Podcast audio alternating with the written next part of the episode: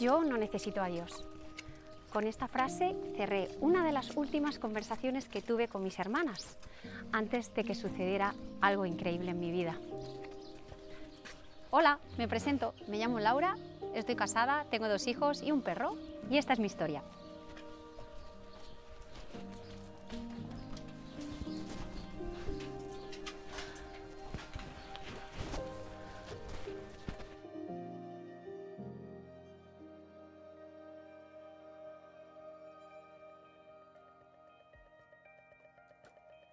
Mi familia comenzó a ir a la iglesia cuando yo tenía 13 años, así que me pilló en plena adolescencia. Poco a poco en casa comenzaron a cambiar mucho las cosas. Leíamos la Biblia, orábamos, eh, acudíamos los domingos a reuniones donde se hablaba del Evangelio, se oraba y algunos campamentos los hacíamos también en Guadalajara, en Peña Oreb, un sitio precioso. Y aunque yo había orado y yo creía en Dios, algo dentro de mí quería hacer las cosas a su manera. Así que compaginaba mi relación con la iglesia y luego me iba pues con mis amigos por ahí. Pasaron los años y bueno, pues me independicé, me fui a vivir con mis amigas y por el año 99 más o menos conocí al que es actualmente mi marido. Así que me fui a Buenos Aires a vivir y fue a partir de ahí que comencé una nueva etapa de mi vida totalmente apartada de Dios. Ah, que no os he dicho que mi marido es argentino. Así que por eso nos fuimos a Argentina a vivir, a Buenos Aires, y estuvimos allí año y medio y luego regresamos a España. Cuando regresamos a España, bueno, pues pasaron los años, nuestros hijos iban creciendo, eh, todo era normal por fuera, pero por dentro no.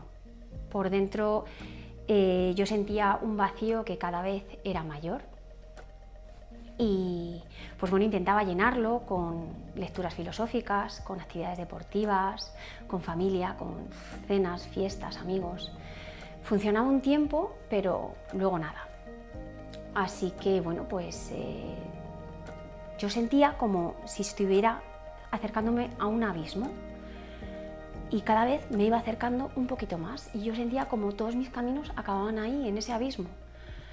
¿Y eso en qué se traduce? Pues en ataques de ira, en irritabilidad, eh, no tenía confianza. Y yo podía permanecer en una habitación encerrada más de un día, pues por un enfado tonto. Lloraba sin ningún motivo, sin más.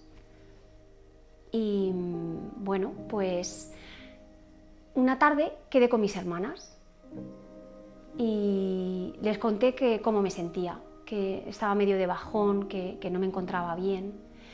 Y bueno, pues ellas me insistieron que retomara mi relación con Dios, que volviera a la iglesia. Pero yo zanjé el tema. Zanjé el tema con la famosa frase de yo no necesito a Dios. Y peor aún, les dije que a lo mejor es que ellas sí necesitaban a Dios pues porque tenían alguna necesidad o alguna debilidad, pero que yo era una mujer muy segura de mí misma y que no necesitaba a Dios. Igualmente ellas insistieron y me invitaron a ir a un campamento que se encuentra en Cáceres, que es un campamento cristiano para familias, se llama El Redil, y mis hijos habían ido más veces. Así que seguramente iban a estar muy contentos y dije que sí, que, iba. Además me encanta el campo y para, ¿por qué no?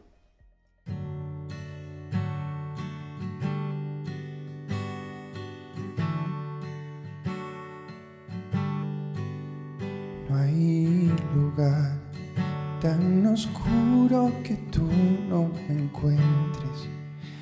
En sequía tú has sido la fuente, solo tú me salvaste.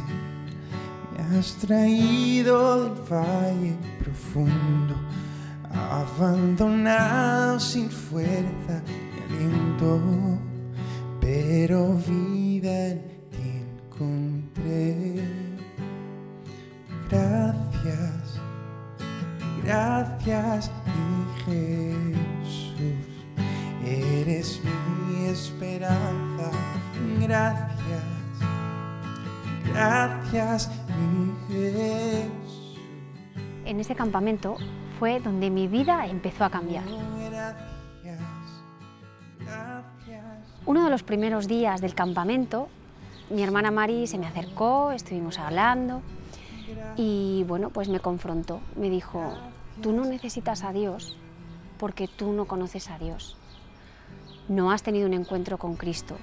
Y si ahora mismo tú te murieras, no irías al cielo. Y entonces yo me quedé alucinada y dije, pero Mari, si no puede ser, si yo he orado muchas veces, yo creo en Dios, yo tengo a Cristo en mi corazón, ¿cómo, cómo puedes decir que, que yo no, que no soy salva? Total, que me confrontó con la realidad y, y me dejó muy pensativa.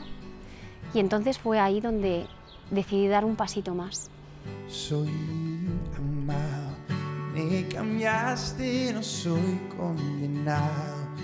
Tengo un futuro con un nombre nuevo, libre soy. Tengo Y me mostré abierta durante ese campamento a lo que pudiera pasar. Y durante los días siguientes, entre juegos, prédicas, momentos de oración, hubo un momento para mí muy especial que fue una canción de alabanza donde vi cuánto había sufrido Cristo por mí. Hasta llegó a morir para salvarme. Y me di cuenta que Él me amaba desde siempre y que nunca me abandonó. Sin embargo, yo sí le abandoné a Él. Entonces sucedió algo muy bonito y fue que mm, me propuso un camino, un camino que me, que me quedaba por recorrer y era su camino. Y entonces me derrumbé y le pedí perdón. Le pedí perdón por, por toda la maldad que había en mi corazón, por el orgullo, porque pensaba que, que podía hacer la vida mejor sin él, por intentar sustituirle con personas, con cosas, y también porque era, tenía mucha ingratitud, porque había sido muy bendecida a lo largo de toda mi vida y no lo veía. Y ese fue el inicio de la mejor relación de amistad y de paternidad que he tenido nunca. Yo le entregué mi corazón y lo hice con total franqueza. Yo le dije, tú eres mi Señor y mi Salvador y yo te entrego mi vida